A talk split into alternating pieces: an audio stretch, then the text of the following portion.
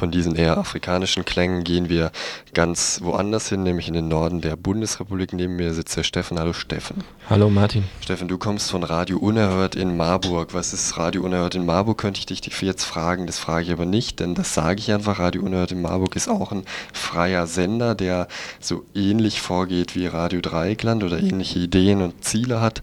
Meine erste Frage an dich ist, Du hast da auch eine Sendung gemacht, die morgens läuft, die heißt Frühschicht. Was ist der Unterschied zwischen Frühschicht und Morgenradio? Ja, ein wesentlicher Unterschied ist äh, sicher, dass wir erst ab 7 Uhr angefangen haben und hoffentlich auch bald wieder anfangen. Bis 9 dann auch.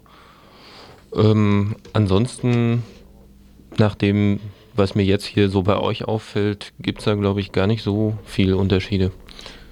Jetzt hast du gerade schon was gesagt, da muss ich gleich nachfragen. Und zwar, dass ihr um sieben anfangt, beziehungsweise hoffentlich bald wieder anfangt. Was soll denn das? Ja, wir haben zweimal Veranstaltungsfunk gemacht.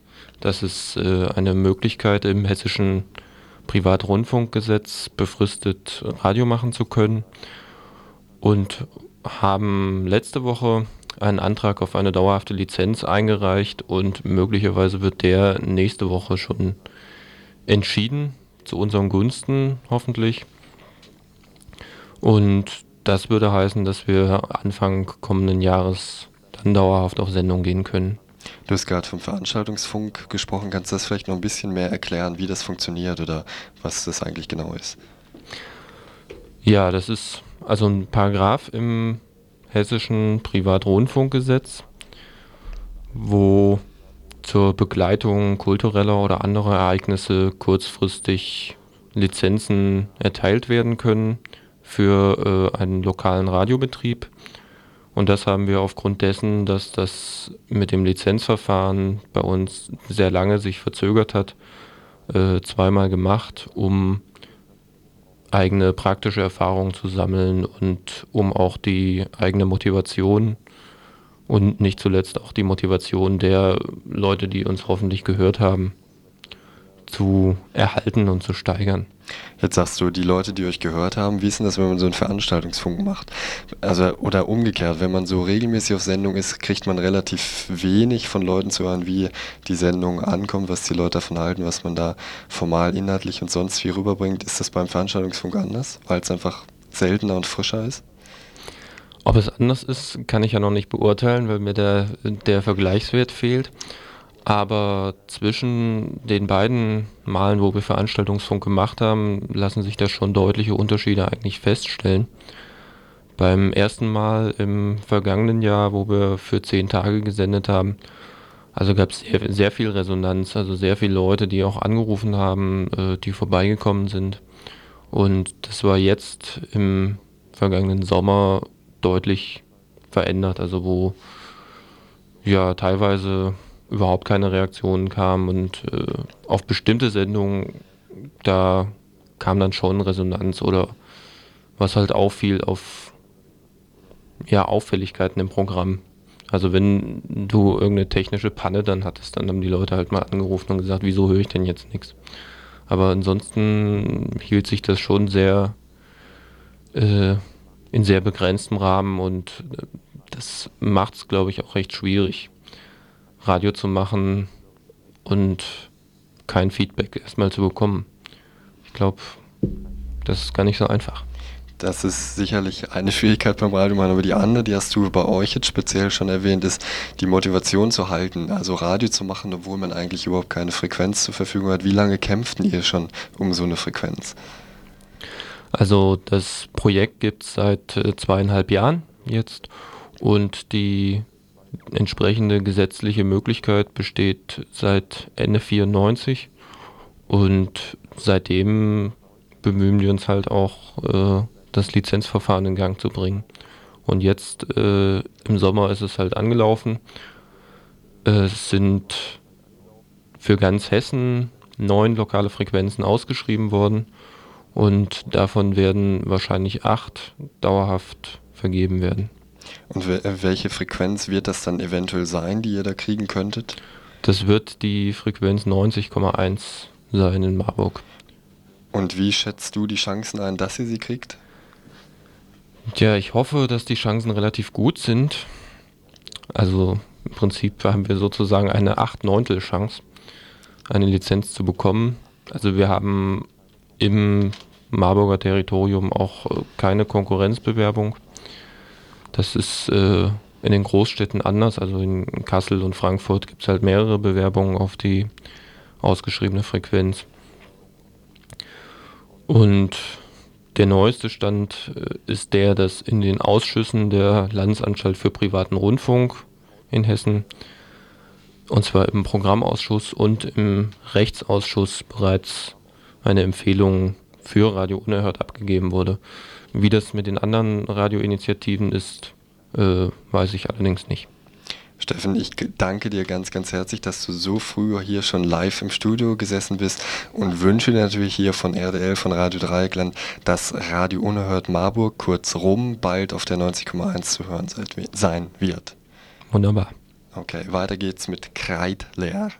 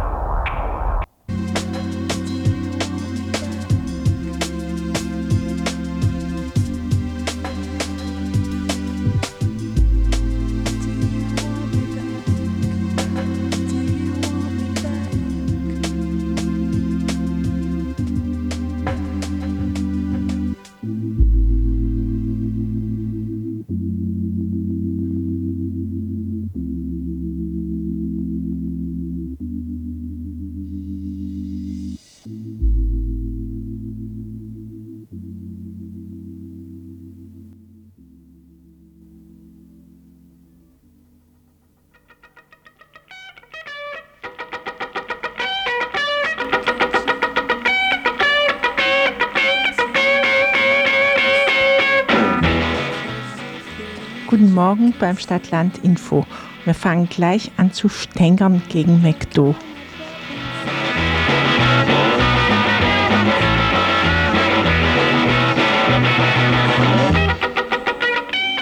Ja, also eine neue Kerbe im negativen Image von McDonald's in Frankreich. In Frankreich droht der Fastfood-Kette McDonald's ein Betrugsverfahren wegen ihrer Werbung zum Thema Rinderwahnsinn. Nach den Alarmmeldungen aus England hatte die Kette Ende März mit dem Hinweis 100% französisches Rindfleisch geworben.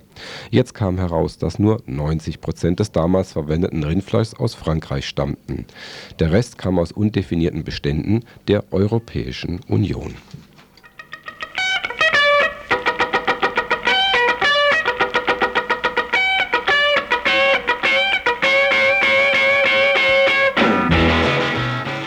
Und gleich geht es weiter mit undefinierbarem, nämlich mit Gensoja.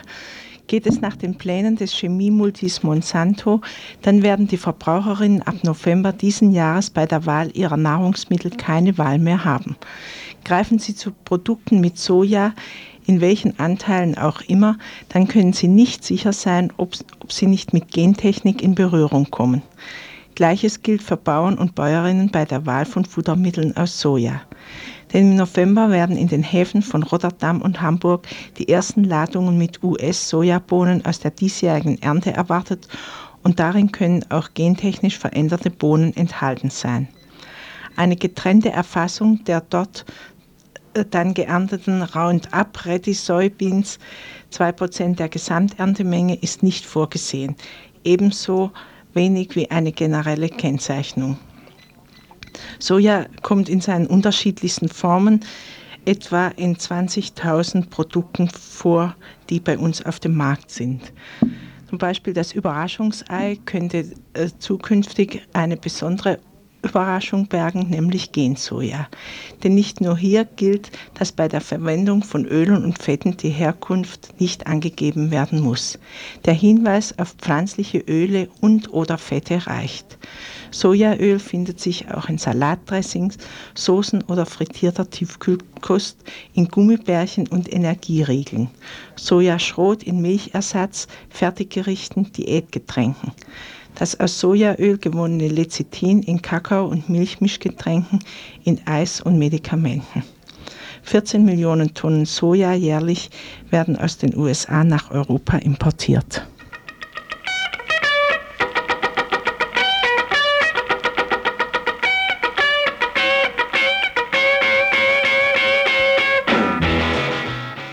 Sie lösen Fette vom Geschirr oder der Wäsche, sie zerlegen Stärke, Fette und Eiweiße, machen Milch dick und vergären Alkohol. Enzyme.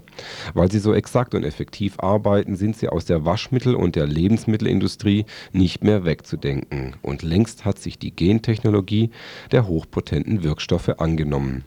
Sie vervielfältigt Gene in Mikroorganismen oder überträgt sie auf bestimmte Bakterien, Hefe oder Schimmelpilzstämme, mit dem Erfolg, dass diese nun das gewünschte Enzym billig und in unbegrenzten Mengen herstellen das Geschäft mit, den Enzymen ist durch die Gentechnologie erst richtig in Schwung gekommen. Nach Schätzungen der Verbraucherinitiative in Bonn stammen heute 50 bis 75 Prozent aller Enzyme aus Produktionsanlagen mit gentechnisch veränderten Mikroorganismen, Tendenz steigend. Immer häufiger wird Käse mit gentechnisch hergestelltem Labferment Zymosan produziert. In verschiedenen europäischen Ländern wie Norwegen und Dänemark ist dieses Zymosan auf dem Markt, in Deutschland muss der Stoff zugelassen werden. Und derzeit laufen in verschiedenen Bundesländern die Genehmigungsverfahren. Während in Großbritannien oder den Niederlanden alle Enzyme, unabhängig davon, ob sie gentechnisch hergestellt wurden oder nicht, zugelassen werden müssen, sind in Deutschland alle Enzyme pauschal zugelassen. Einzige Ausnahme Zymosan im Auftrag des Magazins Ökotest sah sich das Freiburger Öko-Institut auf dem Markt um. Ergebnis: Käse, der mit gentechnisch erzeugtem Zymosan hergestellt wurde, gelangt über Importe auch in deutsche Kühlschränke. Auch Zusatzstoffe wie Vitamine, Vitamin C und Süßstoffe würden bereits aus gentechnisch manipulierten Organismen erzeugt. Unklar sei allerdings, in welchen Endprodukten man diese Zusatzstoffe finde ob Saft, Marmelade, Brot, Mayonnaise, Öle, Fette, Stärke oder Käse mit gentechnisch erzeugten Enzymen, Zusatz oder Hilfsstoffen hergestellt wurden, erfährt der deutsche Verbraucher nicht. Schlecht ist das insbesondere für Allergiker und Allergikerinnen, denn sie haben damit keine Chance zu erfahren, ob und welche Enzyme in den Produkten enthalten sind die Gentechnologie erhöht zwar nicht die allergieauslösende Wirkung eines Enzyms, aber sie sorgt dafür, dass immer mehr Enzyme in der Lebensmittelverarbeitung verwendet werden. Die Zunahme an allergenen Stoffen, das ist die eigentliche Gefahr bei der gentechnischen Produktion von Enzymen. Doch die Lebensmittelfirmen scheinen sich ihrer Verantwortung kaum bewusst. Wenn engagierte Verbraucherinnen und Verbraucher die Hersteller anschreiben, ist die Ausbeute eher mäßig Immerhin erteilte die Breisgau-Milch auf eine entsprechende Anfrage im Dezember der Gentechnologie eine deutliche Absage. Die Firma Südzucker versicherte derzeit keine gentechnisch veränderten Zuckerrüben oder gentechnisch hergestellten Hilfsstoffe zu verwenden. Grundsätzlich aber sehe man der Zitat Technologie als solcher vorurteilsfrei gegenüber und verfolge die Forschungsarbeiten beim Zuckerrübensaatgut mit Interesse auch Zitat Dr. Oetker gab an, derzeit ohne die Produkte aus der Gentechnologie auszukommen. Doch wolle die Firma im weltweiten Wettbewerb bestehen, werde sich auch Dr. Oetker dieser Technologie nicht verschließen können. Klare Antworten gibt es dagegen zum Bier. Turbo-Bier mit gentechnisch veränderter Hefe wollen die deutschen Brauereien nicht herstellen auch die Hamburger Holsten Brauerei, die bereits experimentiert hat, verspricht, kein Genbier zu brauen. Verbraucherschützer haben vorsorglich eine Änderung des Reinheitsgebotes angeregt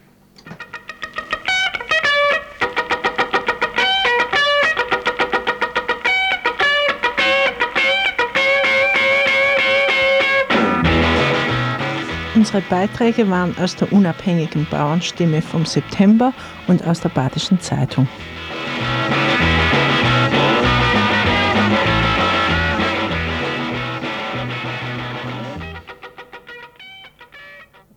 It's one o'clock in the morning.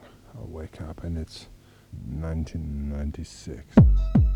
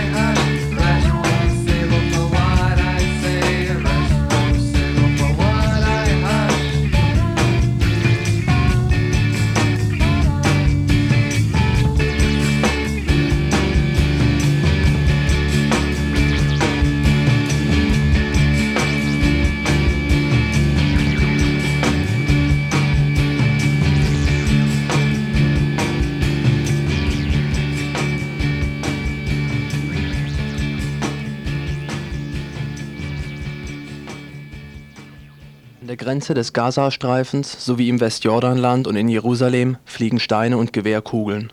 Israelis und Palästinenser kommen zu Tode.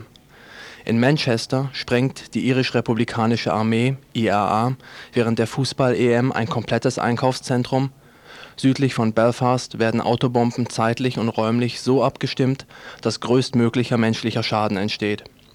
Dass hierbei nur ein britischer Soldat seinen Verletzungen erliegt, ist als äußerst glücklich zu bezeichnen man kann natürlich einwenden, diese beiden Szenarien entstünden auf Grundlage völlig verschiedener geschichtlicher, politischer und gesellschaftlicher Konstellationen und seien deshalb unvergleichbar. Beide Situationen sind tatsächlich unvergleichbar. Unvergleichbar dumm und überflüssig nämlich beide erneuten Eskalationen einer noch vor wenigen Monaten sehr viel hoffnungsvolleren Ausgangslage resultieren aus der geistigen Verkrustung konservativ-reaktionärer Politiker und deren Beraterstäben.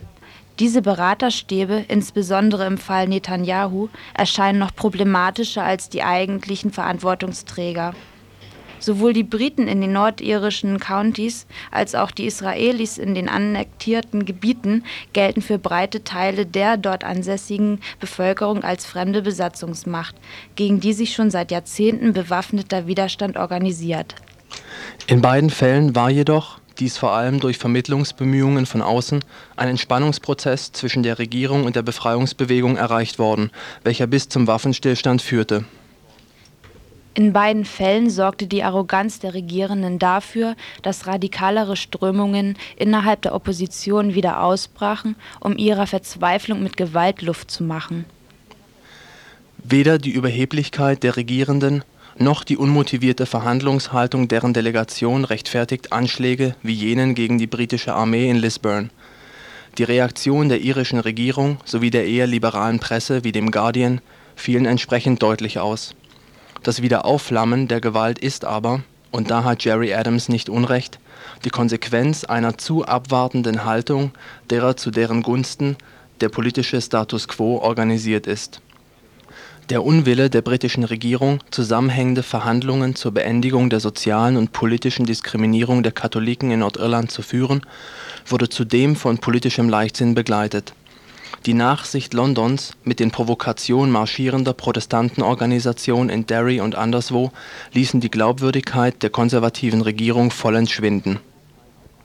Netanyahu, um den Vergleich wieder aufzugreifen, ließ seit seiner Wahl im Mai kaum eine Gelegenheit aus, um sein Desinteresse an einer Umsetzung der zwischen Israel und den Palästinensern geschlossenen Verträgen zu bekunden Eingerahmt von einer fortschreitenden Besiedlungspolitik war die Öffnung des Fußgängertunnels in der Jerusalemer Altstadt nur der letzte, aber emotional und symbolisch besonders treffende Nadelstich der Likud-Regierung gegen die palästinensische Bevölkerung. Die Konservativen in London wie auch in Tel Aviv wurden auf ziemlich demokratische Weise ins Amt gewählt. Einerseits ist dies beruhigend und diktatorischen Regimen allemalen vorzuziehen Andererseits existiert neben der Möglichkeit des Regierungswechsels durch Abwahl auch die Chance einer Wiederwahl dieser unverantwortlichen Verantwortlichen. Offensichtlich gibt es wenigstens zeitweise Mehrheiten, die derartige Blindheitspolitik gutheißen oder akzeptieren. Im kommenden Frühjahr wird in Großbritannien ein neues Unterhaus und somit möglicherweise auch ein neuer Premierminister gewählt Sollten die Umfrageergebnisse nicht wie so oft in den vergangenen Wahljahren zu Ungunsten der Tories täuschen, so ist ein Regierungswechsel wahrscheinlich. Dies täte neben der Europapolitik Großbritanniens vielleicht auch dem Entspannungsprozess in Nordirland wohl. In Israel dagegen sind die nächsten Wahlen zur Knesset noch fern. Bis dahin bleibt zu hoffen, dass die reaktionären Mannen im Netanyahu nicht allzu viel Schaden anrichten. Möglicherweise gelingt es, entsprechenden Willen vorausgesetzt, der internationalen Staatengemeinschaft auch, die Regierung zur Einhaltung der Verträge, wenn nicht gar zur Vernunft zu bringen. Bis dahin lautet das Programm von der irischen See bis an das Tote Meer weiterhin die Augen vor der Realität verschließen, militärische Stärke zeigen und sich viel, viel Zeit lassen.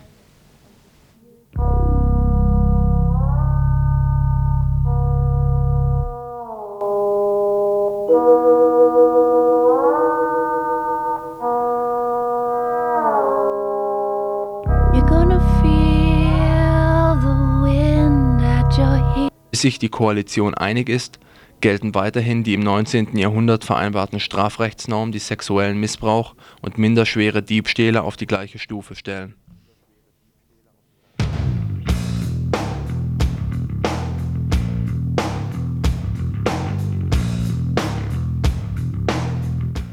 Green goes blacker.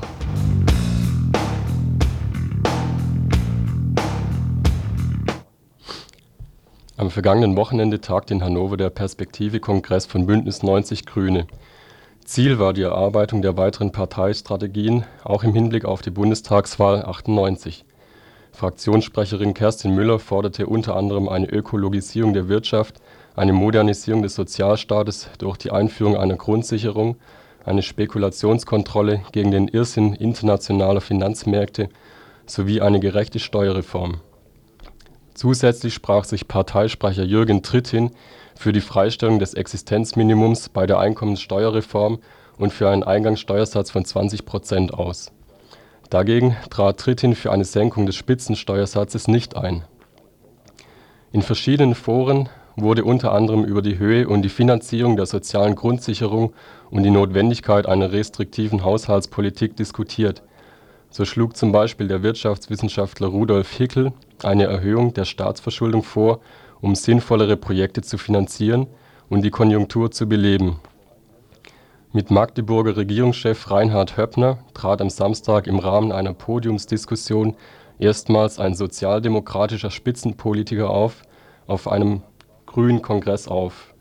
Höppner sprach sich für eine rot-grüne Koalition aus Ihren Willen von 1998 an in Bonn mitzuregieren, haben Bündnis 90/Grüne auf ihrem Kongress in Hannover wohl durchaus demonstriert, jedoch sieht es ganz so aus, als seien bei der Diskussion um ein neues Leitmodell jene Werte über Bord gespült worden, die ehemals die Grünen zu Grünen machte.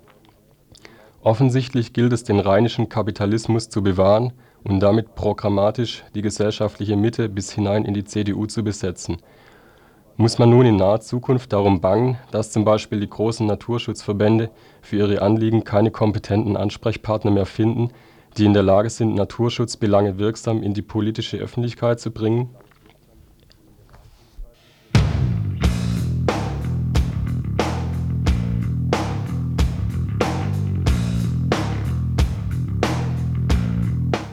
Hausbesetzung in der Basler Innenstadt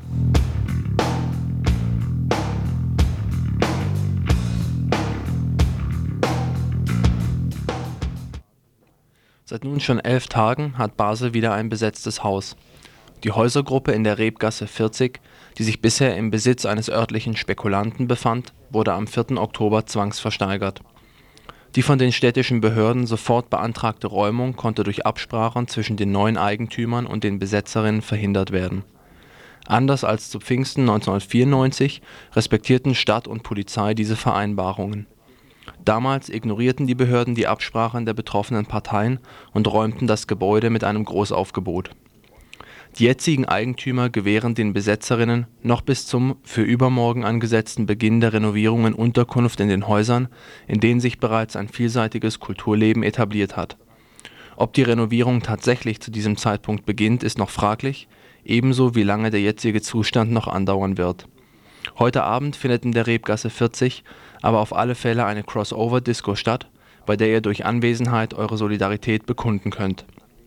Mehr zur Hausbesetzung in der Basler Rebgasse hört ihr, wenn ihr wollt, in der Wiederholung des Montagsinfos nachher von 10 bis 11 Uhr. Zum Wetter heute Steffen aus Marburg.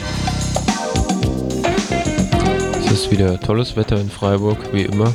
Im Gegensatz zu Marburg, wo es immer trüb und regnerisch ist. Es ist immer eine Freude, hierher zu kommen nicht trüb und regnerisch ist hoffentlich das Programm, was ihr hier noch weiter hören könnt bis um 10 Uhr. Und zwar könnt ihr bis 10 Uhr auch das Morgenradio hören. Da erwartet euch in etwa 10 Minuten ein Live-Interview. Wir hatten nämlich heute Morgen um 6.20 Uhr schon einen Studiogast hier. Das ist der, der eben das Wetter hier gesprochen hat. Und zwar berichtet er über den Veranstaltungsfunk bei Radio Unerhört in Marburg. Dann gibt es das Stadt-Land-Info zur vollen Stunde wieder die Nachrichten, Veranstaltungshinweise und einen Politikbeitrag. All das könnt ihr hören bis 10 10 Uhr heute für euch im Studio waren und sind. Jetzt noch ein paar Minuten lang. Dann gehen wir in die Wiederholung. Der Steffen, der Armin, die Sonja und der Reinhard. Und am Mikrofon hört ihr gerade den Martin.